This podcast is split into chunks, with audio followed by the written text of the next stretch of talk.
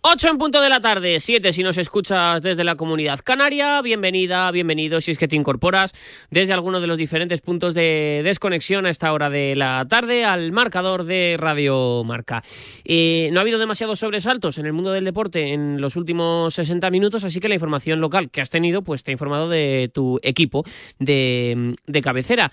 Eh, estamos preguntando en el 62826 90 92 por todos los asuntos que tienen que ver con el día y por supuesto también con eh, Fernando Alonso, que ahora estaremos con Pablo Juan Arena ampliando un poco, pero ha marcado el mejor tiempo de los segundos libres de la jornada en Bahrein, en un gran premio que se disputa este próximo domingo. Mañana clasificación y el domingo la carrera. Ojalá que le vaya muy bien a Fernando Alonso. 628 26 90 92. Si estáis ilusionados con Fernando, recuerdos que tengáis de Alonso. Y una cosa que os voy a pedir hoy, si tenéis merchandising de Fernando Alonso a lo largo de su carrera. Eh, porque yo creo que todos al final, en esa época entre 2004 y 2007, 2008, nos acabamos comprando algo de Fernando Alonso. Unos más, unos menos, pero algo nos terminamos comprando de Alonso. Así que 62826 9092, Fernando Alonso abriendo ahora mismo la home de marca.com. También, por qué no decirlo, la home del otro gran diario deportivo líder de nuestro país, as.com. Las dos las abre Fernando Alonso. Y grandes de las páginas web del planeta en cuanto a deportes las abre Fernando Alonso. Y eso que solo estamos en la segunda sesión de entrenamientos. Una absoluta locura. Un minuto sobre las 8 de la tarde, un minuto sobre las 7. Mañana hay liga, el domingo hay liga, pero hoy hay partidazo en el marcador de Radio Marca. Juega el tercer clasificado de nuestra liga, juega la Real Sociedad contra el Cádiz en el Reale.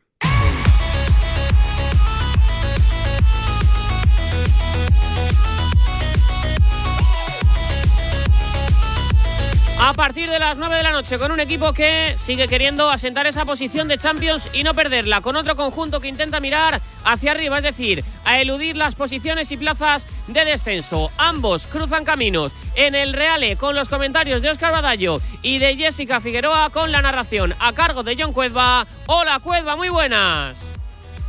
León, Parra, muy buenas, marcador, camina 33 de noveta para todo el mundo en marca.com para este partido que nos abre la jornada 24 de esta liga que el presidente del Cádiz quiere parar, pero que va a vivir un episodio más con el señor Vizcaíno en la grada en menos de una hora. La Real que quiere ser más de Champions todavía, el Cádiz, el Cádiz saldrá que quiere abrir todavía más brecha con el descenso. Están ya los dos equipos desde hace un ratito en el estadio y hay noticias en los dos once que os va a dar enseguida en Eco Picabea. En la Real, Carlos Fernández es titular y va a darle descanso a Sorlot pensando en Roma. Silva va a tener que esperar en el banquillo en el día de su retorno. Igor Osabel vuelve al once un mes después. Y en el Cádiz se confirma que Sergio se va a guardar uno de los dos nueve para la segunda parte para que Alex Fernández haga de enganche en el 11.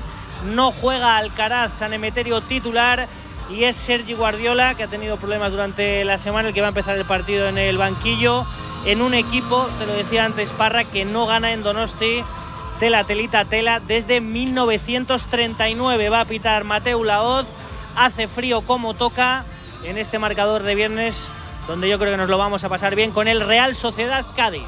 Pendiente de los banquillos y conoces, como decía John Cuelva, no solo confirmado, sino con sorpresas. Además, en Ecopica B, inalámbrico de la M Roja. ¿Qué tal? Muy buenas.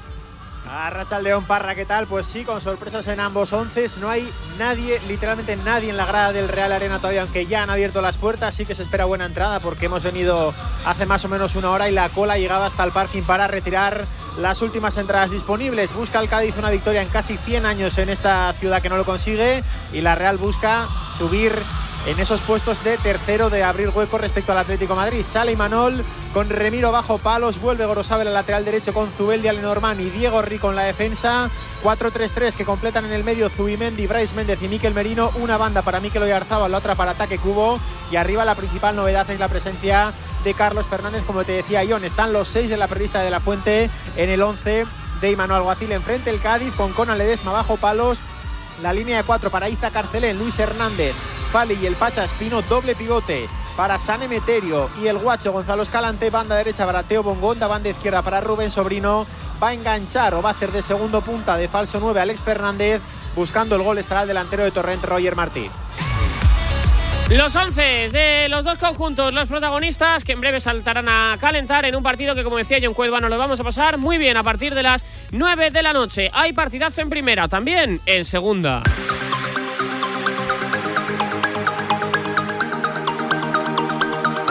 Se enfrenta el Andorra a la Unión Deportiva Las Palmas, partido que nos cuenta Mar Vasco. Hola Mar, muy buenas. ¿Qué tal Pablo? Saludos. Marcador duelo de contrastes en el Principado entre la Andorra que suma solo dos victorias en los últimos 12 partidos y la Unión Deportiva Las Palmas que llega como líder de la categoría y sin perder desde el pasado 11 de noviembre.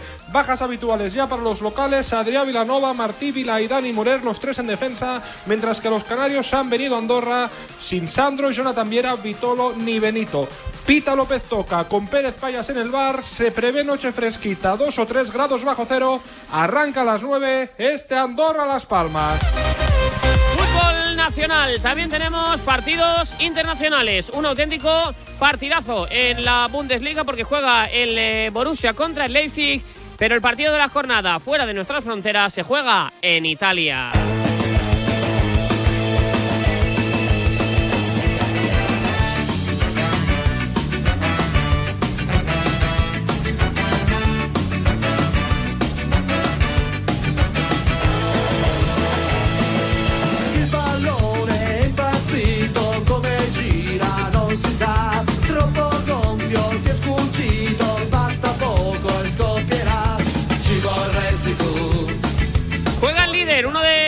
Sensaciones de Europa, uno de los grandes conjuntos que nos está ofreciendo un fútbol de muchísimo nivel y de muchísimo calado. Juega viernes porque tiene Champions entre semana. Ya podíamos aprender en la Liga Española. Como sugerencia, yo ahí lo dejo. El caso es que es un partidazo contra la Lazio. Nos lo cuenta Mario Collado. Hola Mario, muy buenas. Saludos Pablo Parra, oyentes del marcador de Radio Marca. Si ves más allá es porque vas a hombros de un gigante como de enorme se muestra el Napoli que es incapaz de divisar a su rival en el día de hoy en el cuarto puesto. A 20 puntos se encuentra de la Lazio el equipo de Sarri que viene de vencer a la Sandoria y que no ha encajado en los últimos cuatro choques. Podrá contar finalmente con Pedro Rodríguez pero que no parte de titular para vérselas contra el conjunto napolitano donde los números hablan por sí solos, 14 partidos desde que perdió por última vez en casa en Liga y que tiene al equipo romano de rival fetiche en el Diego Armando Maradona, donde lo ha sobrepasado en los seis últimos encuentros, todo preparado para que ruede el balón a partir de las 9 menos cuarto en este viernes de Serie entre el Napoli y la Lazio y que te vamos a contar aquí, donde si no, en el marcador de Radio Marca. Y del fútbol al mejor baloncesto de Europa. Música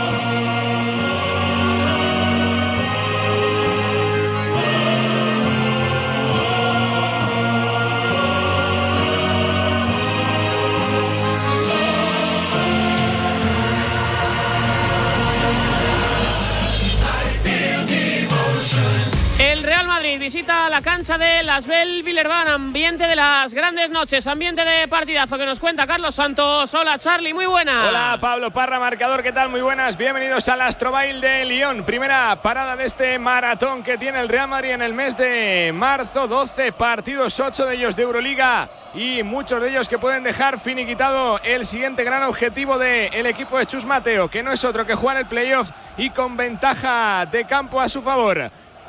Hoy toca el conjunto lyonnais que está en la parte baja de la tabla, pero que posiblemente lleva menos victorias de las que merecería a tenor del juego y que llega con el rey de la anotación en la máxima competición continental, como Nando de Colo. Llega con bajas el Real Madrid, no tiene a Rudy, no tiene a Jul, no tiene tampoco a Gerson Yabusel. Finalmente sí está disponible, aunque algo mermado, Peter Corneli. Arrancó el partido con poquito ritmo de anotación, de momento con mucho más protagonismo para la defensa. Ecuador del primer cuarto en el Lyon, 6 para el conjunto Lyonnais, 8 para el Real Madrid.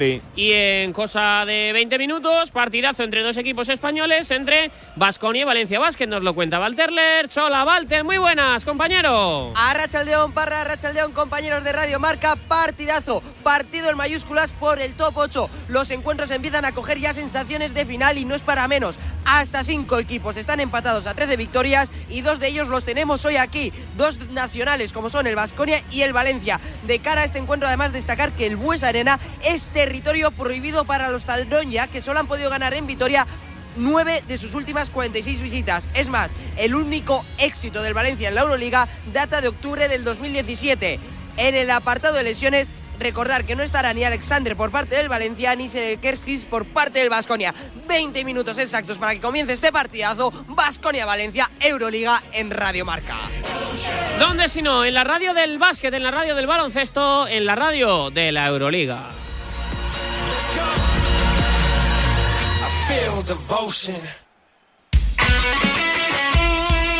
El deporte es nuestro. Radio Marca.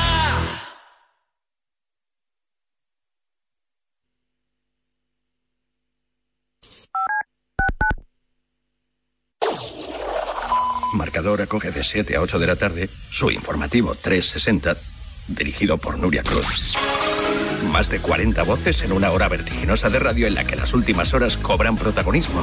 Esta semana, como decíamos, Nuria, se completan los octavos de final de la Copa del Rey con las eliminatorias. Pues bien, le contesta el presidente del gobierno, Pedro Sánchez. Información, opinión y reflexión para cubrir el panorama deportivo mundial. Y mientras, como decía Rafa Nadal, esta madrugada ha arrancado el Open de Australia. El premio de BES al mejor entrenador. Vamos a ver si podemos escuchar a Tomás. Informativo 360 con Nuria Cruz y Pablo Parre Marcador. Mañana marcador. Mañana, Radio Marca. Ahora, la radio. Radio Marca te lo cuenta todo.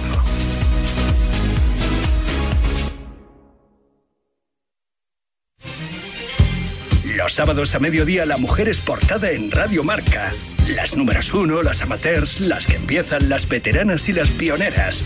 Natalia Freire les da voz en femenino singular todos los sábados de 12 a 12 y media del mediodía para que conozcamos a las mujeres que hacen que nuestro deporte sea cada vez más grande. No lo olvides, los sábados a las 12 del mediodía escucha Femenino Singular.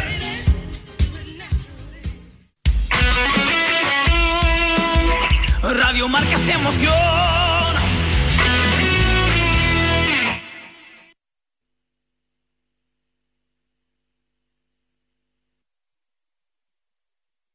Once sobre las 8. Eh, nada, estamos con Juan Arena para repasar todo lo que ha pasado con la Fórmula 1. Nada, nos enchufamos también a lo del Reale, por supuesto con el mundo del baloncesto que lo tenemos ya en directo al Real Madrid, pero la noticia ha saltado hace un ratito, o mejor dicho, la noticia en forma de, mm, de expresión del entrenador pues más legendario de la historia del Atlético Madrid, ya eh, en números a todos los efectos. Hola José Rodríguez, ¿qué tal? Muy buenas. Hola, ¿qué tal? Muy buenas. Es un fin de semana muy importante para Diego Pablo Simeone y así lo ha no verbalizado, pero sí expresado él, ¿no? En sus redes. ¿Ahora? Ahora perfecto, José. Perdona.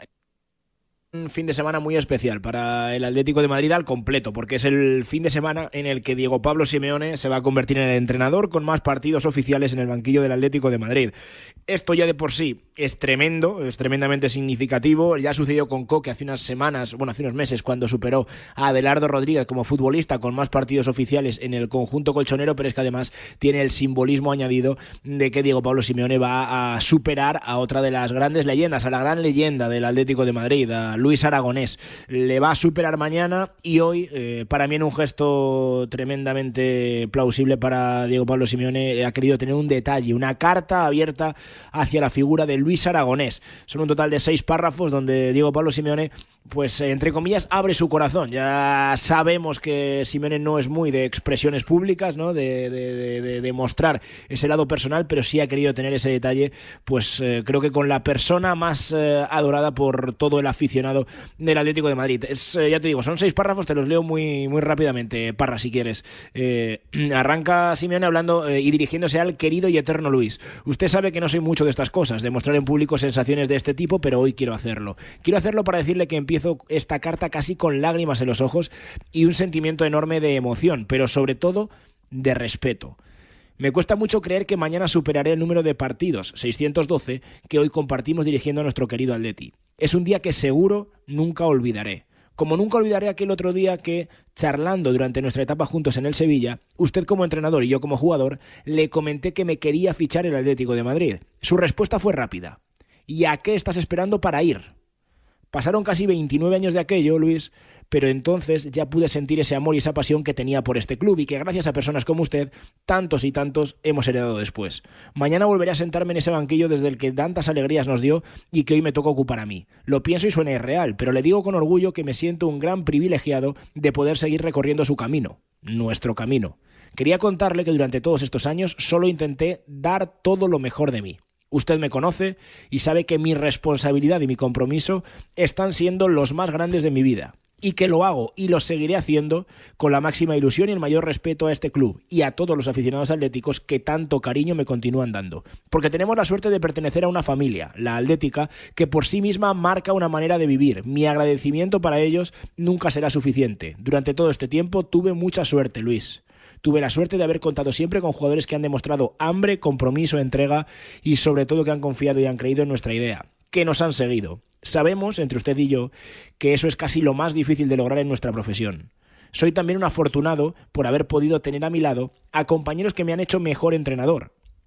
Usted sabe lo importante que es poder contar con un buen cuerpo técnico como el que me ha acompañado siempre, y todas aquellas personas dentro de nuestro club que se sienten identificadas con nuestro proyecto y que a día a día enriquecen nuestro trabajo. Y por supuesto nada de esto hubiera sido posible sin la determinación y confianza de Miguel Ángel Gil, Enrique Cerezo y del resto de dirigentes que hoy nos acompañan y nos sostienen. Luis, mi filosofía sobre las cuatro patas sigue más fuerte que nunca, porque gracias a todos ellos hoy estamos acá. Querido y eterno Luis, los valores de personas como usted y los de tantas otras son los que cada día nos mueven para seguir compitiendo y dando todo de nuestra parte. Sé que el Atleti fue tu vida y tú sabes que el Atleti también es la mía. Por eso no quería que en este momento pasara desapercibido todo esto, porque sé que hoy solo tú puedes comprenderme. Pues pone los pelos de punta, eh, José, la carta de, Diego Pablo Simeone con, muchísimo sentimiento. Recuerdo evidentemente a una de las personas más importantes de la historia del Atlético de Madrid. Y yo creo que es bonito, ¿no? Que se acuerde también de, Luis y de la persona que, entre otras cosas, fue importante para su fichaje por el, por el Atlético de Madrid. Al final son muchos años, mucho tiempo y está superando a, a un emblema del conjunto rojiblanco.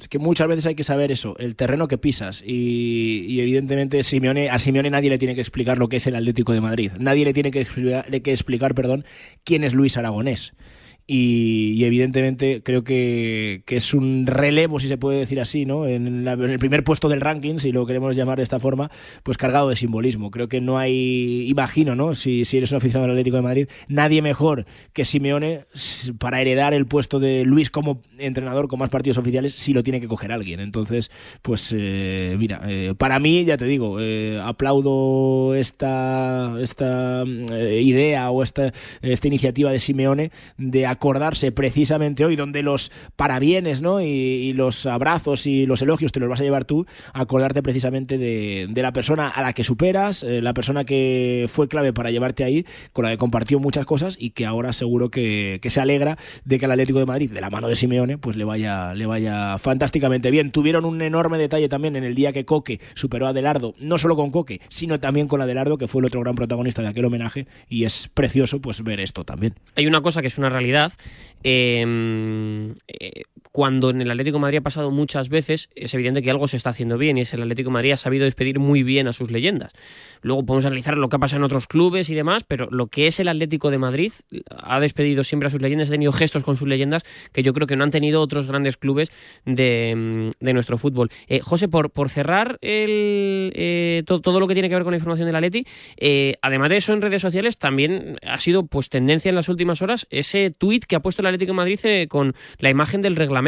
No sé si, si nos puedes hablar un poco más o la interpretación que le das tú al, al, al tuit del equipo rojiblanco, porque la verdad que yo no, no, he entendido mucho el momento y la situación ¿no? de, de, de eso ha habido muchas, eh, bueno, ha habido muchas, no, varios, varios, eh, varias interacciones en redes sociales que han dado que hablar en los últimos días. Eh, bueno, en los últimos días, no, en las últimas horas, perdón. la primera no iría por ahí, incluso iría para, para el tweet o el post de Instagram, creo que fue un post en Instagram, perdóname, de Stefan Savic ayer durante el partido. no sé, para quien no lo haya podido ver, se trata de una caseta de circo rojiblanca eh, que Savic publica en el momento del partido entre Real Madrid y Barcelona.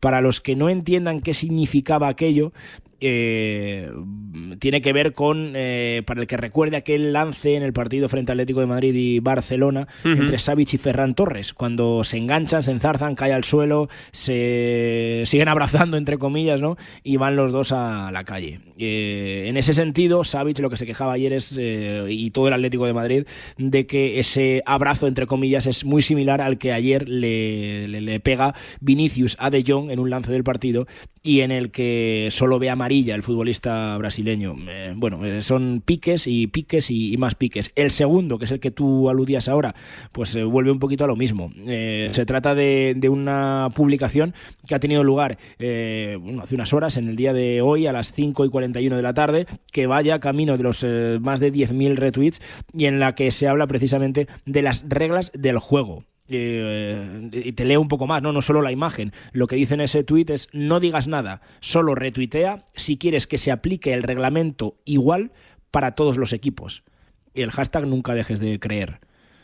Pues eso, es un es fácil, ¿no? Es sencillamente comprensible. Otro recadito más para las injusticias que en el Atlético de Madrid creen que están sufriendo con respecto al resto de equipos en el tema arbitral. Ya se quejaron amargamente después del derbi copero en el Bernabéu y siguen por ese camino en el Atlético de Madrid. Habrá quien le guste más, habrá quien le guste menos, pero la idea es esa. Gracias, José. Un abrazo grande.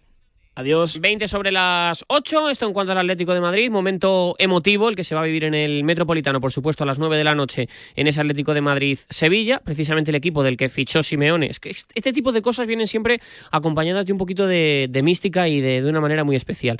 El otro del equipo que ficha Simeone al Atlético de Madrid es el Sevilla. El otro día es el primer partido de Fernando Torres, que quizá puede ser el otro nexo de unión entre Luis Aragonés, Simeone, Torres, de, de, de Torres como entrenador en el, en el Metropolitano. Em, no sé, eh, yo creo que, esto siempre va unido de la mística y que las casualidades se concuerdan en el universo y acaban eh, consiguiéndose. Insisto, 21 sobre las 8, nos vamos a Bahrein.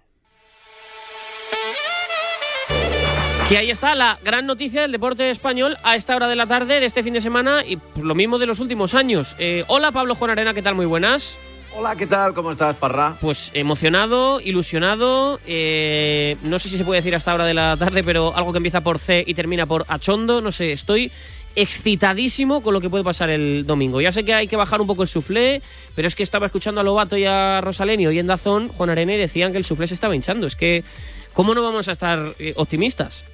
Es que si, si miramos la tabla de clasificación de los dos entrenamientos libres de hoy, pues nos encontramos que Fernando Alonso ha dado la vuelta más rápida en el, en el primero, en el de la mañana, y en el de la tarde ha sido el más rápido, más rápido eh, que Verstappen. El, de la tarde es muy importante, porque en el de la tarde, que es horario de carrera, eh, se suelen hacer varias tandas, tandas de carrera, pero también se suele intentar dar una vuelta, venga, a todo lo que pueda el coche, más o menos, ¿no? Y con el neumático más rápido, con el neumático blando, y en ese caso, digamos que están todos eh, con las condiciones similares, con diferentes programas que son secretos, cada equipo tiene los suyos, pero al final siempre intentan sacar una vuelta buena. Y Alonso ha sido el más rápido. De hecho, te voy a decir, Pablo Parra, que hay una estadística que dice a ver, que nadie se. Que nadie se. que nadie empiece a, a inflar más el globo, ¿eh? Pero que el que lidera los libres 2 del primer Gran Premio de la temporada, desde 2017, es decir, en el 17, en el 18, en el 19, en el 20, en el 21 y en el 22, en seis temporadas, las seis últimas temporadas, ha ganado el Mundial. Eh, ya sé que Se me están poniendo los pelos de punta, Juan Arena, no te digo más. a ver, pero eh, luego, eh, a ver, esto, esto no va de que estadísticas y que luego se cumplan. También he escuchado por ahí que, ¿cuándo fue el último año que Osasuna llegó a las semifinales de Copa? Y fue el año que ganó mm, Alonso el Mundial en 2005, ¿no? Bueno, eh, eh, las casuísticas no hay que verlas. De hecho, Fernando Alonso ha hablado después de los libres y, ha bajado un poco el suflé. ¿eh? Ha dicho que el equipo está haciendo un gran trabajo, pero que todavía es pronto y que no piensa ni mucho menos en, en pole ni en una posición tan alta para, para la jornada de mañana. Pero lo cierto es que la pista por despiste de Ferrari y porque Mercedes no ha llegado bien, el caso es que a los Aston Martin les deja por delante, incluso muy igualados con los, con los Red Bull. Y te voy a dar otro dato que es interesante y sobre todo es muy optimista. Eh, Lance Stroll, que es el compañero de, de, Fernando Alonso en Aston Martin, que ya sabes que tuvo un accidente de bicicleta en España y que no pudo estar en la pretemporada, está haciendo muy buenos tiempos, está teniendo un buen ritmo. Eso significa que el coche está, bien, que el coche va bien, porque si los dos pilotos están arriba, no es una cuestión de que Alonso haya encontrado una... No, Alonso por encima de, Stroll, es verdad, pero es que Stroll ha marcado un sexto mejor tiempo que no está nada mal tampoco. Es decir, que hay coche, y eso pues nos da buenas vibraciones. A partir de ahí, lo que puede ocurrir en clasificación, que bueno, en fin, eh, estrategias aparte, eh, ya, ya lo sabemos, que incluso Mercedes y Red Bull se equivocan en la elección de, de los neumáticos o cuándo, dónde salir, en, en qué momento, y luego ya la carrera con, con los eh, pasos por, por, el cambio de ruedas y demás. Bueno, hay muchísimos factores, pero por el momento el piloto lo tenemos, que es Fernando, ya lo sabíamos, y el coche parece que también. ¿Dónde estamos, Juan Arena? Es decir, ¿dónde está el Aston Martin? Ahora está mirándole. Eh, mira, te lo voy a decir y no me lo creo, ¿eh? O sea, te lo voy a decir y hace una semana en pretemporada, de hecho, durante toda esta semana en la radio he dicho lo contrario, pero ahora mismo está mirando a los ojos a Red Bull. Directamente, directamente. Es verdad que Red Bull, que ha ganado los dos últimos campeonatos del mundo de pilotos con, con Max Verstappen, claro, el, este coche que empieza la temporada, el coche de hoy viernes, no va a ser ni siquiera el coche de mañana ni el coche de la próxima carrera y ya ni te digo eh, dentro de 23, que este es el mundial más largo de la historia, con 23 carreras, ¿no? Eh, bueno, eh, pero ahora mismo, lo, a lo que día es verdad, de hoy, Arena, este- es que vosotros, esta jornada de viernes le mira los ojos. vosotros decís que los milagros en la Fórmula 1 no existen. No, no. Pero no existen para bien y tampoco para mal. Es decir, un coche que ha quedado primero en los libres, un coche que viene eso, sí, registrando sí. bien, lo, lo que por lo menos es va a estar ahí. Luego pues puede No, haber una mira. avería, puede llover, puede pasar mil cosas. Otro dato interesante. Eh, Fernando Alonso tiene el mejor coche, el mejor coche eh, desde el año 2012. Es decir, hace 11 temporadas. Una década, es verdad que tuvo, tuvo un tiempo de reflexión, que se alejó del, del paddock, pero eh, ni en McLaren, ni en Alpine, ni en- ha conseguido coches buenos. No ha tenido coches buenos, coches competitivos, o por lo menos con, con la capacidad que le estamos viendo a Aston Martin de estar peleando por podios. No digo por victorias ni por el campeonato del mundo, pero por podios, que es un salto gigantesco, ya que, eh, oye, durante los últimos años tan solo Red Bull, eh, Mercedes y Ferrari han podido conseguir regularmente victorias y podios, ¿no? O sea que, ojito, también es verdad que, bueno, siempre los libres se pueden manejar de alguna manera que... no, es muy lógico porque estás intentando hacer simulaciones de carrera, ¿no? Eh, puedes, puedes intentar hacer mejores tiempos de lo que puede sacar el, el coche para, entre comillas, disimular. Pero no tiene ningún sentido hacerlo. Mañana hay una clasificación que es importante y, si intentas eh, maquillar de alguna manera que, vas más rápido que el resto porque utilizas, das solo una vuelta con el neumático casi vacío como si fuese una super vuelta, eh, no tiene sentido porque mañana, ma- mañana se va a ver la realidad, ¿no? Entonces, mañana tenemos que estar muy atentos, de 4 a 5 de la tarde, muy atentos, porque es la clasificación y creo que eh, desde hace más de una década no teníamos una clasificación tan interesante, sobre todo tan, no sé cómo llamarlo, pero puede que esté de vuelta, puede que Fernando Alonso esté de vuelta, ese sería el titular. Eh, Juan Arena, para terminar, eh, le estoy preguntando a los oyentes en el 628269092 cuánto de ilusionados están y quiero que también me cuenten cosas que se compraron de Fernando Alonso, porque tú viviste Ajá. esa fiebre también. Yo decía antes que, que me compré una camiseta, bueno, me compró mi madre una camiseta en un mercadillo y me la llevé a la playa tres días y me salieron sarpullidos en el pecho de, de que era un poco trucha la camiseta. Eh, tenía también una gorra, luego hice cola un día para que Alonso en una fábrica de, en un Mercedes aquí en Madrid nos firmara autógrafos cuando fichó por Mercedes. Eh, eh, en fin, que, que se Por vivió la- McLaren, sí. por McLaren, perdón, eh, por la, la Alonsomanía, que todos vivimos la Alonsomanía, coches teledirigidos, no sé, eh, el Fórmula 1 en la, en la Play. ¿cómo, cómo recuerdas tú aquellos años de, de esa fiebre máxima por la Fórmula 1 donde ibas al bar y la gente te preguntaba por el chasis y por cuántas paradas debía hacer Alonso y la aerodinámica que debía hacer o tener ese fin de semana? Fueron años muy locos, sobre todo porque llegó de golpe. Eh, en 2003 ganó una carrera, en 2004 tuvo una temporada regular, sin triunfos, y de repente en 2005 teníamos un campeón del mundo. Si, si se hubiera vivido de una manera distinta, es decir, si hubiéramos visto un piloto que hubiera ido de una escudería menor eh, a otra mediana, que le fiche una mayor y que entonces, que pasan 5, Como, 6, como 7 Carlos años... Sainz a lo mejor, ¿no? Pues, pues como la, carrera que está haciendo Carlos Sainz, ¿no? Que pues hasta que ha llegado a Ferrari, ha ido ahí peleando, peleando los grandes premios, bueno, pues quizá hubiese sido distinto, pero de repente eh, recuerdo que Telecinco tenía los derechos, un poco así, de, apostaron por ellos sin, saber exactamente lo que tenían entre manos y de repente surgió Alonso, todo el mundo lo veía, había dos horas de, previa, en el periódico teníamos ocho páginas que iban, incluso llegaron a abrir, o sea, no solo la portada, sino las primeras páginas del periódico era si había un gran premio, o sea, la llamada Alonso Manía de los años 2005, 2006 y también 2007 con su fichaje por McLaren Mercedes, pues fue, fue una auténtica locura. Luego es verdad que llegaron 2008-2009 y ahí todo se, desinfló, pero aquellos tres años yo lo recuerdo como, como un momento en el que la Fórmula 1, que siempre era un deporte que me había gustado mucho, pues de repente podía hablar de Fórmula 1 con cualquier persona que me cruzara por, por, la calle o con el taxista sí, o sí, no, no, comprar. O sea, todo, todo el mundo, Juan Arena, se había sacado la, ingeniería, ¿no? Para poder. Sí, sí, sí, todos eh, éramos ingenieros, todos éramos ingenieros, hablamos de bujías,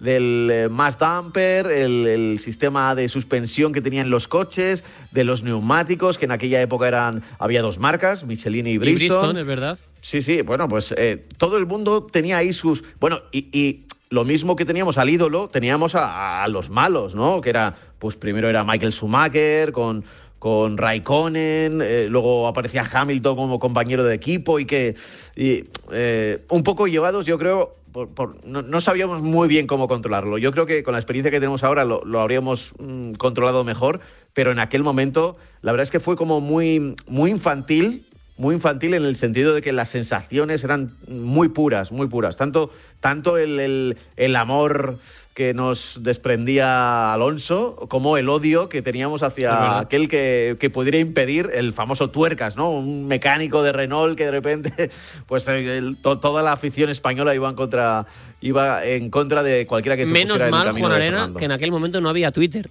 porque, en aquel, porque aquello ya hubiera sido una locura, ¿eh?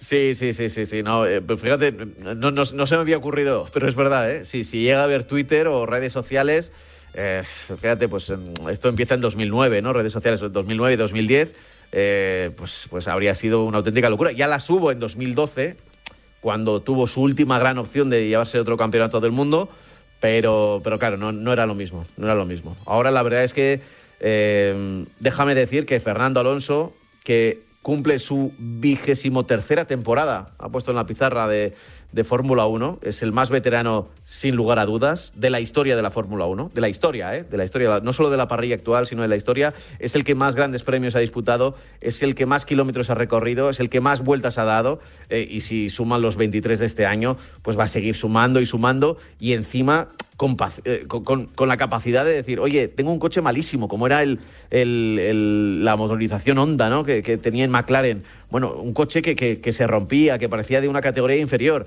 Bueno, pues, pues él siguió ahí, siguió, tenía dinero, ¿eh? tenía, tenía la comida pagada y, ha seguido, se ha emperrado en seguir ahí y ojalá, ojalá eh, le haya llegado la oportunidad con de nuevo tener un gran coche. Déjame decir antes de que me despidas que tenemos otro español en la Fórmula 1 que, que, de hecho, sobre el papel, debería tener más opciones de, victoria que, Fernando, eh, tanto en el Mundial como en las carreras, ¿no? Que es, que es Carlos Sainz, que está con Ferrari. Eh, eh, Leclerc ha estado siempre por encima de Carlos Sainz este fin de semana, por lo menos este viernes, también en la pretemporada. Parece que no han encontrado todavía el, toque al, al Ferrari también hay cosas que dependen del circuito. Yo tendría bastante paciencia con Ferrari porque creo que van a estar ahí peleando. En dos o tres carreras nos vamos a ver peleando por la victoria, eh, seguro. Y ojalá que Aston Martin se mantenga ahí arriba. Porque va a ser un año, si, si empieza así, va a ser un año precioso para la afición española. Ojalá que lo sea. Gracias, Speaker. Un abrazo grande. Un abrazo fuerte, chao. 33 sobre las 8, la Alonso Manía, 62826 90 92. ¿Qué teníais de Fernando Alonso? ¿Cómo habéis vivido hoy? ¿Cómo lo vais a vivir mañana? Si os levantabais vuestros recuerdos con Fernando Alonso de por medio en marcador. Bodegas Los Llanos, la más antigua y con más tradición de Valdepeñas. En su cueva subterránea, la más grande de nuestro país, descansa el vino Pata Negra, un auténtico reserva Valdepeñas. Sentir el agua en los pies caminando por la arena, recorrer Europa en un circuito, navegar en un crucero. Haz la escapada que tanto estabas esperando y reinicia. Reserva tu viaje con hasta un 50% de descuento y sin gastos de cancelación. Consulta condiciones en viajes el corte inglés y si encuentras un precio mejor, te lo igualan. Escápate y reinicia.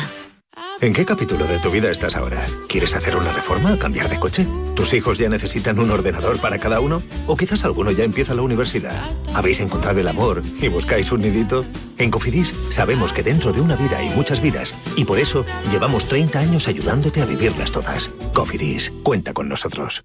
Llega de nuevo el evento deportivo más esperado del año. El Marca Sport Weekend vuelve a Málaga del 24 al 26 de marzo. Exhibición de la patrulla Águila, paella solidaria, carrera de niños contra la obesidad infantil, actividades deportivas en pleno centro, encuentros con deportistas y mucho más. Conoce todos los detalles en sportweekend.com con la colaboración de Junta de Andalucía y Ayuntamiento de Málaga y el patrocinio de Movistar, La Roche Posay, Iberia, La Liga, Hyundai, Socios.com y Banco Santander. Aprende a ser feliz. Marca te trae la colección Salud Mental. 14 libros con los que descubrirás cómo desarrollar y mejorar tus capacidades sociales y emocionales. Cada sábado una nueva entrega por 5,95 euros en tu kiosco. Solo con Marca. ¿Y tú que vives en un piso? ¿Qué necesitas para tu seguridad? Pues yo vivo en un bajo y tengo un pequeño patio. Es muy fácil acceder y necesito que esa zona esté protegida. Pues con la alarma de Securitas Direct lo estará. Gracias a sus sensores y cámaras de seguridad exteriores, si accede un intruso al patio, lo detectan. Y además, se enciende un potente foco de luz para disuadirlo. Y es que tú sabes lo que necesitas y ellos saben cómo protegerte. Llama ahora al 900-103-104 o entra en securitasdirect.es y descubre la mejor alarma para ti. El deporte es nuestro. Radio Marca.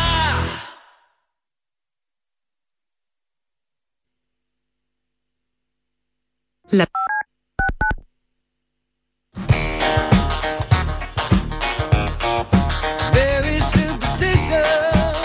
Si juegas al golf habitualmente, este es tu programa. Y si no lo haces, también. Porque en Bajo Par sabrás de lo mejor del golf, de los grandes jugadores y jugadoras, de gastronomía, viajes, destinos increíbles, los mejores torneos del mundo y los campos con un secreto especial. Profesionales, amateurs, chicos y chicas, los sábados de 9 a 11, una hora menos en San Andrews, en la radio del golf, en Radio Marca, con Guillermo Salmerón. Bajo Par, el golf para todos.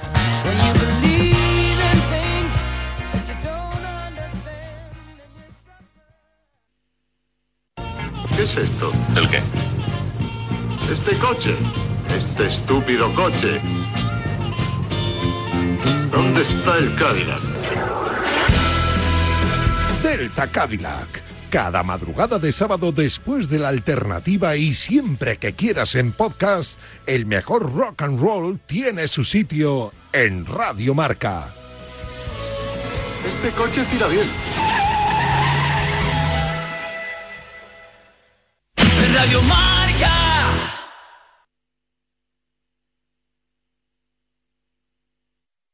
A ver, que quedan 23 minutos concretamente para que arranque el partido en el Real eh, Arena. Saltan ya los jugadores al terreno de juego, ya están calentando. ¿Qué hacen los equipos en Ecopica BA? ¿Qué tal, Parra? Pues sí, está calentando ya los 22 protagonistas en la Real es casi noticia, ¿eh? porque veábamos meses en los que aquí tenían que calentar jugadores por si acaso, pero no, hoy están los suplentes haciendo un rombo, el mítico rondo, vamos, igual que los jugadores del Cádiz, ha saltado Conan Ledesma el primero a calentar, también Alex Revió en el otro lado. Noticias que creo que los dos van a jugar de negro hoy por ese 80 aniversario de, de Iribar. Remiro seguro creo que a Conan Ledesma también le van a dejar. Así que nada, aquí están calentando y sin ningún tipo de incidencia por ahora. ¿Tú tenías algún tipo de merchandising de Alonso en Eco, sí o no? Tenía, tenía Ah, una sabía camiseta azul de, de Renault y una sudadera azul y amarilla bastante grande. Y yo era de los que se levantaba, pues eh, lo escuchamos ahora al speaker, ¿no? Ese primer año en 2005, cuando Alonso se pone líder en Malasia, creo que es, yo estaba despierto viéndolo, eran las 8 de la mañana en España. A que, a que te sentías asturiano también, un poco. Como es todo. que yo empecé a ver la Fórmula 1 por De La Rosa y cuando de repente ves a uno de aquí que empieza a ganar, eh, wow, es, es, verdad que nos marcó mucho, yo creo, a los de nuestra generación. Pues sí, pues sí, desde luego que sí. Esto en el Reale, luego le pregunto a John Cuelva, que tampoco se va a salvar, que además John Cuelva lleva pantalones piratas, que es muy de la época también de Fernando Alonso. Pero vuelvo al baloncesto, ese Asbel Villerban Real Madrid. Charlie, estamos ya en el tramo final del segundo cuarto, ¿verdad? Lo lleva bastante bien el eh, Real Madrid, jugando muy fluido, acertando hoy sí desde el triple, cinco lanzamientos ya de 11 intentos, un 45% de acierto con uh, actores principales en la figura de Tavares y Van Sampoli controlando los aros y con Nigel Williams, Gosisana Musa como anotadores desde 6.75 y desde dentro de la zona. Un minuto 20 segundos para que termine la primera parte, rotando mucho para evitar el cansancio de este mes infernal que le espera al Real Madrid. Tiros libres para Gavidec. Últimos 80 segundos de la primera parte en el Astrobail de Lyon. 28 Asbel, 41 Real Madrid. ¿Cómo nace también el duelo entre Basconia y Valencia Basket en el Buesa? Valter, compañero. Cinco minutos de juego aquí en el Buesa Arena y el encuentro ha comenzado con un intercambio de canastas bastante bonito, pero que está llevando la iniciativa el equipo visitante, el equipo de Alex Mumbrú.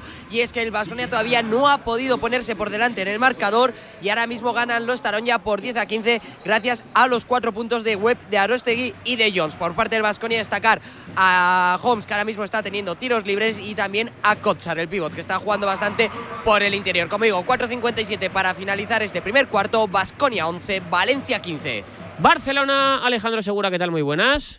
¿Qué tal? Buenas noches o La buenas tardes. pregunta mejor es, dicho. sí, bueno, tardes o noches, pues ya es de noche, Sí. pero es por la tarde, tú mandas. Eh, ¿Algún merchandising de Alonso que te compraras cuando eras más Sí. pequeño? Sí, yo tenía una camiseta de Renault, eh, una gorra de Renault y alguna pulsera creo que cayó también. Además, eh, creo que... No sé si pilló en la época eh, de las pulseras estas, ¿te Es acuerdas? Las pulseras amarillas eh, que había... No sé, me acuerdo aquí, que había aquí en Madrid se pulseras. repartieron mucho de Madrid 2012, lo que pasa es que luego no También. la agitamos. Eh, al final, por lo que sea, ya... Por lo que sea, Por lo ¿no? que sea, al final ya no luego no nos las pusimos. Pero sí, sí, es que yo creo que, por ejemplo, mi generación, yo tengo 30 años, ¿no? Eh, los que hemos nacido en el 90, 91, 92, 93, 94, 95. Es que, claro, al final nos ha pillado en, en adolescencia. A mí me pillaba con 13, 14 años eh, los mundiales de, de Alonso, ¿no? Y, yo me acuerdo que flipábamos todos en el, en el colegio. Además, aquí en Cataluña se daba la Fórmula 1 en TV3 también. Y, y era como, bueno, estábamos enganchados a, a la tele viendo a Fernando Alonso. Y era así. eh, y sí, sí. Y ahora también me estaba mirando, venía en el AVE de Madrid y me estaba mirando para comprarme algo de Aston Martin. O sea, que imagínate. ¿En serio? Sí, ¿Tienes, sí, sí. ¿Tienes más cosas? De McLaren luego cogiste algo de no, años no, posteriores. no, no. No, no, solo tengo de, de Renault. Yo hice Solo cola, yo hice Renault. cola una vez, que no he hecho cola nunca más en mi vida. De hecho, algún amigo mío de aquí, de Madrid, me decía, no, yo voy a ir a la rotonda de Valdebebas a ver si cazo algún autógrafo. Yo me he negado en mi vida a estar esperando dos horas para que un tío me firme una camiseta o, o un, o un papel, pero por Fernando Alonso lo he hecho. Me he tirado dos horas en una, no sé, en un concesionario, ya no sé ni dónde era, aquí en Mercedes, eh, en Mac- de McLaren, perdón, en un stand que hicieron de, de McLaren. Y estaba ahí Alonso firmando Es que- tarjetas y fuimos ahí a por, a Es que, es que Fernando ha sido muy grande y ha marcado a toda una generación y, y a todo un país porque ha sido quien, quien realmente ha introducido, no como tal, pero sí que la gente eh, se ha interesado por la Fórmula 1 desde que Fernando Alonso está ahí, ¿no? Y ha ganado los, los mundiales. Y, y- y yo creo que ahora la gente ha vuelto a recuperar la ilusión en Aston Martin porque es que yo estaba eh, en Atocha esperando para coger el tren y estaba viendo los libres en el móvil y habían dos chavales a mi lado también eh, con Dazón viendo, viendo los libres de, de Fernando Alonso. O sea que yo creo que ha, vuelto a recuperar la ilusión y Marco lo que está haciendo mm, estos días. Bueno, esto en cuanto a la Fórmula 1 es evidentemente el, insisto, la homedemarca.com sigue abriendo con Fernando Alonso. Yo creo que eso deja entrever, por, por si no lo sabéis, la homedemarca.com evidentemente coloca la noticia más leída en la apertura. Obviamente, claro.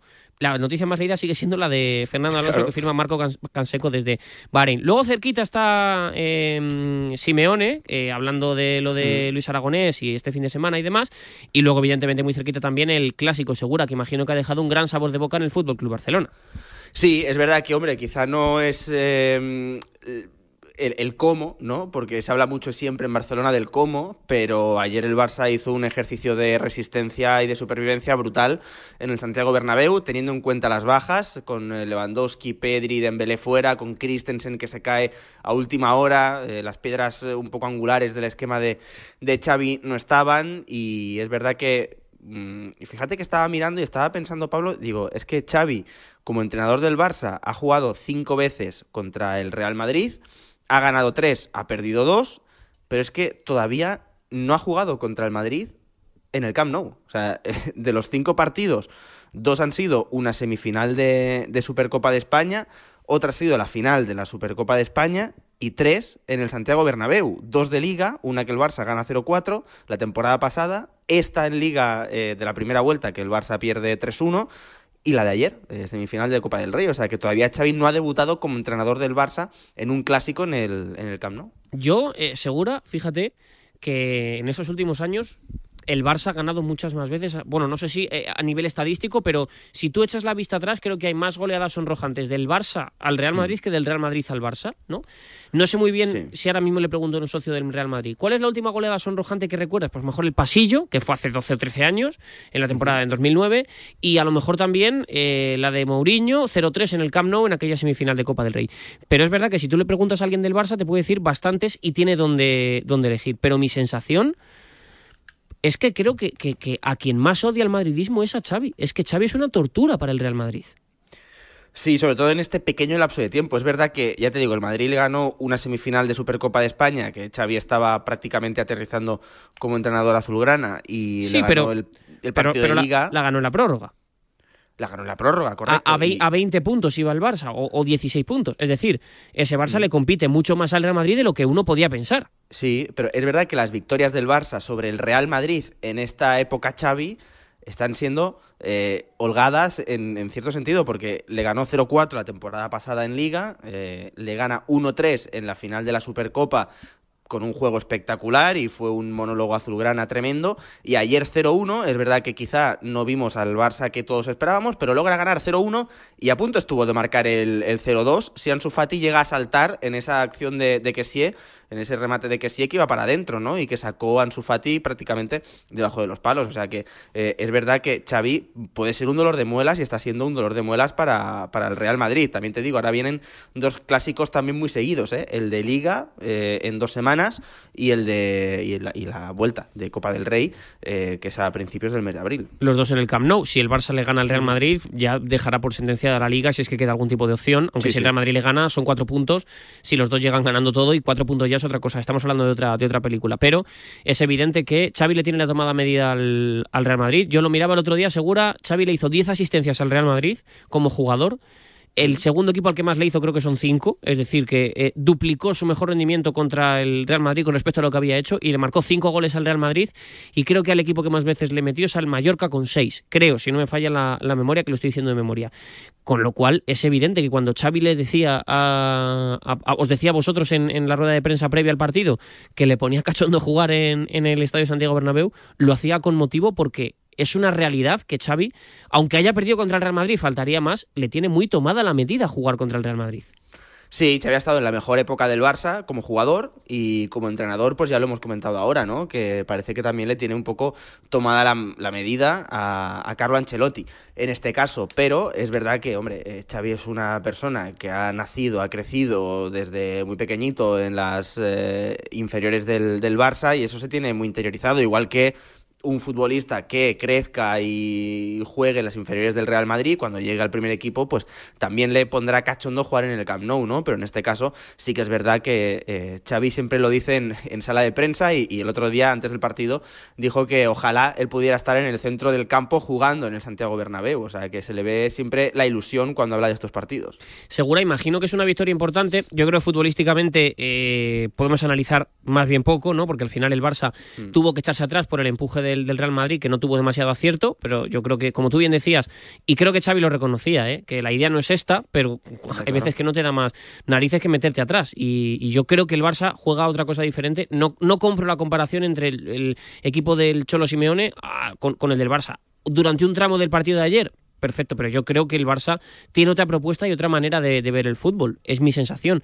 Eh, pero supongo que es una victoria de un nivel moral tremendo, porque ayer sales a jugar sin Pedri, sin Dembélé y sin Lewandowski contra un Real Madrid que, que debería ser eh, favorito en su casa y le terminas ganando mm, y no chuta puerta al Real Madrid. Quiero decir que es una victoria de, de no sé si de prestigio, pero sí de solidez. Sí, porque además vienes de palmar contra el Manchester United en Europa League, que contra el United puedes perder, pero es verdad que caes en 16 avos de la Europa League, que eso quizá hace un poquito más, más de daño, aunque yo siempre digo eh, que la torta que se llevó el Barça en Europa fue caer en fase de grupos de, la Champions y no tanto eh, en esta ronda de, la Europa League, pero pierdes en Almería y es verdad que, hombre, en Barcelona no saltan las alarmas, pero eh, desde Madrid ya se empieza a decir que el clásico del Santiago Bernabéu puede ser una oportunidad para que el Real Madrid deje en la lona al Barça, que el Real Madrid tiene que ir a hacer sangre, que el Real Madrid es muy superior al Barça, que el Barça está mal y al final el Barça simplemente perdió dos partidos, uno que puedes perder en Old Trafford y otro en Almería, que es un accidente, ¿no? Es verdad que ayer, si miramos el partido en, en líneas generales, el partido para un espectador neutro fue una castaña pilonga tremenda, porque hubo pocas ocasiones, no, no, ocasiones ne, de gol. Ne, neutro y no neutro, o sea, yo no me imagino la vida ayer del Real Madrid del Barça no, no. Eh, flipando con el partido diciendo, va, yo es que me aficioné al fútbol por esto.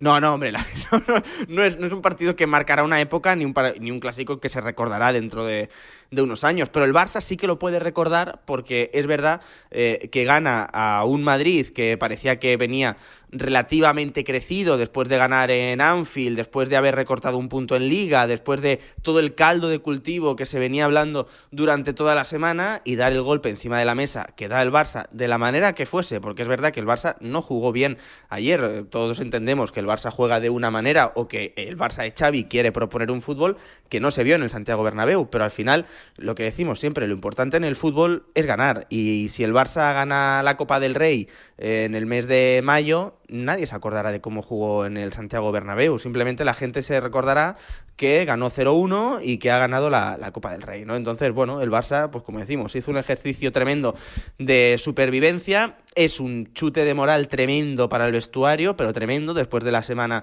pasada con, con dos derrotas consecutivas. Pero esto, Pablo, es un non-stop, porque fíjate que ya mañana rueda de prensa y el domingo partido contra el Valencia. Y además un partido importante porque le puedes pasar la patata caliente al, al Real Madrid, porque si el Barça le gana al Valencia a las 4 y cuarto, el Madrid saldría a las 9 en el Benito Villamarín 10 puntos por debajo del equipo de Xavi, o sea que es un partido también importantísimo para el Barça.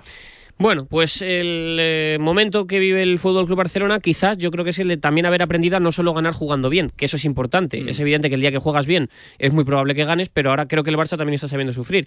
Creo que aunque yo digo que no me parece que sea comparable Xavi y el, y el Cholo Simeone, eh, o la manera que tienen de jugar, creo que sí que quizás esto le tiene que servir también a Xavi para no eh, hacer algún comentario que pueda sentir mal, hacer sentir mal y herir a la gente que ve el fútbol de otra manera. Aunque su discurso siempre ha sido muy convincente de lo que es para él el fútbol, mi sensación es esa. Yo creo que a veces, de la manera en la que lo dice, eh, hay gente que se siente atacado. Y bueno, pues esto también le tiene que servir a Xavi para entender que no siempre se puede y creo que lo está viendo ya, ¿eh? porque sí. en aquello, en, cuando llegó al Barça aquello de eh, Jutgla, el chico este Ilias, ¿no? Se llamaba, que no sí, me acuerdo cómo se Ilias, llamaba, sí, Ilias, eh, Abde, no sé qué, está muy bien.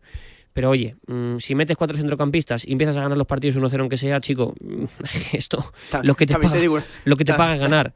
Yo también te digo una cosa, Pablo. En aquel momento eh, tiraba de, de Ilías, de Jutglide, porque no tenía más. Porque claro, pero a lo mejor, a lo mejor seguro se hubiera y... metido cuatro centrocampistas antes, aunque hubieran sido otros cuatro, porque Pedri, sí. De Jong, Busquets y Gaby estaban ese, en ese momento. Sí, si sí, no hubiera sido tan de poner los extremos tan abiertos de un delantero que si hubieras ponido, puesto a esos, a lo mejor te había, había, no sé, ¿sabes lo que te digo? Que yo creo que también Xavi sabe que hay que ganar y luego ya quizás optar a otras cosas. Me tengo que ir al Real, seguro. Un abrazo grande Venga, y enhorabuena perfecto. por tu merchandising de Alonso.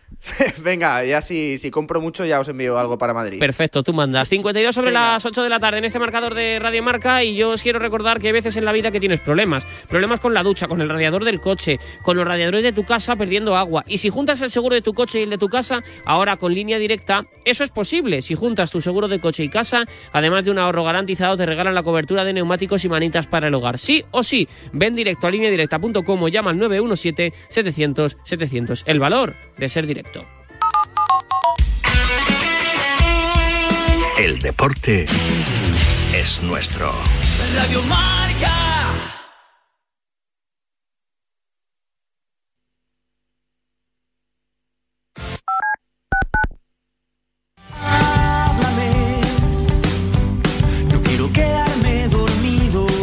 Los sábados por la noche no son para dormir, son para escuchar La Alternativa, tu programa de música en Radio Marca con José Luis Escarabajano. Entrevistas a tus grupos favoritos, novedades musicales, recomendaciones de él y ella DJs y regalo de entradas y abonos para conciertos y festivales.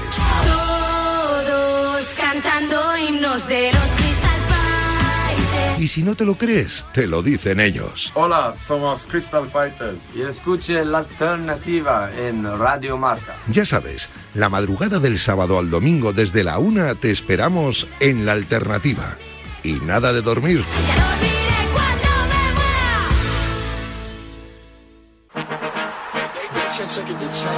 Todos los fines de semana, los Pablos te traen marcador. Todo el deporte en directo con Pablo López y Pablo Juan Arena. Radio Marca. Sintoniza tu pasión con las voces del deporte.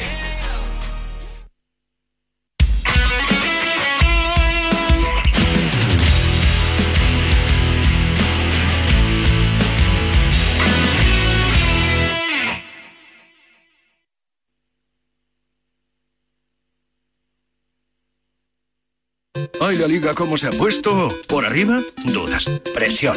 ¿Por abajo? ¡Quiero salir! Eso. ¿Y en el medio? Más, más. Todos quieren más. Más, más. Vamos, lo de siempre. Y en esta jornada tenemos.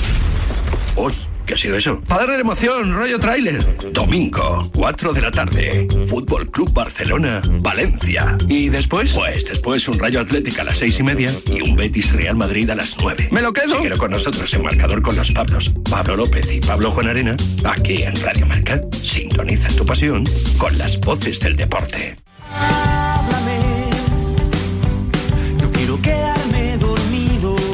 Los sábados por la noche no son para dormir, son para escuchar La Alternativa, tu programa de música en Radio Marca con José Luis Escarabajano. Entrevistas a tus grupos favoritos, novedades musicales, recomendaciones de él y ella DJs y regalo de entradas y abonos para conciertos y festivales. Todos cantando himnos de los.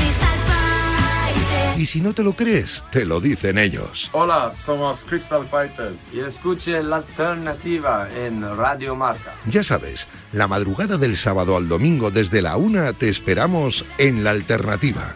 Y nada de dormir.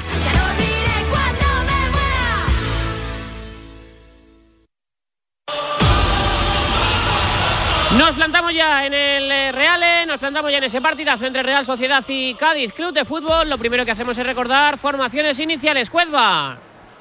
Bueno, pues con alguna que otra sorpresita. Va a ser Alex Remiro y vestido de negro en ese homenaje al Chopo bajo la portería de la Real con Gorosabel que vuelve después de un mes, Tubelia, Lenormand y Diego Rico atrás. Martín Zubimendi, Bryce Méndez y Miquel Merino con Taque Cubo en la derecha. Miquel Oyarzábal en la izquierda y Carlos Fernández la sorpresa hoy en la alineación. Delantero titular dándole descanso a Alexander Sorlot. En la portería de Sergio González con Angerenías Ledesma, con Iza Carcelén, Luis Hernández Fali el Pacha Espino. Sobrino en izquierda, Teo Bongondá en la derecha con Sanemetero y Gonzalo Escalante. Alex Fernández haciendo de enganche y arriba Roger Martí. No juega Sergi Guardiola. Son los protagonistas, los 22 que vamos a ver en el verde. Nosotros que también abrimos la tribuna de marcador para esta jornada que va a ser eh, trepidante. Está ya en el Real Oscar Badallo. Hola Badallo, ¿qué tal? Muy buenas. Hola, buenas noches a todos. ¿Qué partido esperas ver en el día de hoy? Bueno, pues, pues espero un partido bueno de la Real, ¿no? Que recupere sensaciones de juego, ¿no? Que, que quizá ha podido perder eh, en Valencia eh, el eh, último fin de semana y también en la anterior jornada por momentos con el Celta, aunque evidentemente el Celta es un equipazo y, y es normal que, que le plantase cara a la Real y que por eh, situaciones de juego le quitase el protagonismo. Eh, y espero que la Real recupere la efectividad que quizá ha perdido en esos partidos, ¿no? Eh, en los que a pesar de todo el otro día pues se metió el gol en contra en propia puerta, el día del Celta también, ¿no? El día del Valladolid lo metió de aquella manera Larin, o sea que tampoco pues el rival, a pesar de, de que parece que está en un bache la Real, eh, le ha superado con facilidad o le ha empatado con facilidad en los últimos partidos, ¿no? Vamos a ver si ya te digo, recupera juego y, y eficacia. Y del 11 sorpresas y, y novedades. El 11, eh, Carlos Fernández, para mí, Carlos Fernández, porque Gorosabel antes o después iba, iba a volver. La, demás, la, la defensa es la, la habitual, el centro campo también, porque David Silva pues lo están cuidando para que llegue en plenitud de facultades al jueves en Roma. Y, y la novedad arriba es Carlos Fernández por Sorlot, ¿no? Vamos a ver si, si el sevillano por fin pues, pues hace un gran partido y es protagonista eh, por su juego, por su fútbol y ojalá por sus goles, porque hasta ahora lo está haciendo por las amarillas y eso para un delantero no es buena señal. Y está por ahí Jessica Figueroa. Hola Jessica, ¿qué tal? Muy buenas. Parra, hola, hola a todos. ¿Qué tal? ¿Cómo estás? Pues muy bien. Con partidazo por Pendiente ya delante de- este viernes, pendiente ¿eh? ya de, de Anoeta. Sí, eh, estaba escuchando a, a Badallo. Bueno, es un poco lucha contra los elementos, porque es verdad que no estamos viendo la mejor versión de la Real, sobre todo en, en casa. Tampoco el Cádiz está rindiendo como visitante, así que van a tener que pelear con, con sus fantasmas. Es verdad que los de Sergio llegan con ese factor psicológico después del- de la última victoria y de saberse fuera del descenso. Tienen el balón en su tejado y pueden defender esa plaza alejada de, de la zona roja. Veremos, eh, creo que con el paso de los minutos, importancia también en, el movimiento de banquillo, porque los dos entrenadores se guardan buenas piezas para, para las rotaciones, para el paso de los minutos quizás en la, en la segunda mitad. Y está Silva en el banquillo, yo creo que eso ya es un subidón de moral enorme para Imanol, lo decía en la rueda de prensa en previa y supongo que para todo el vestuario.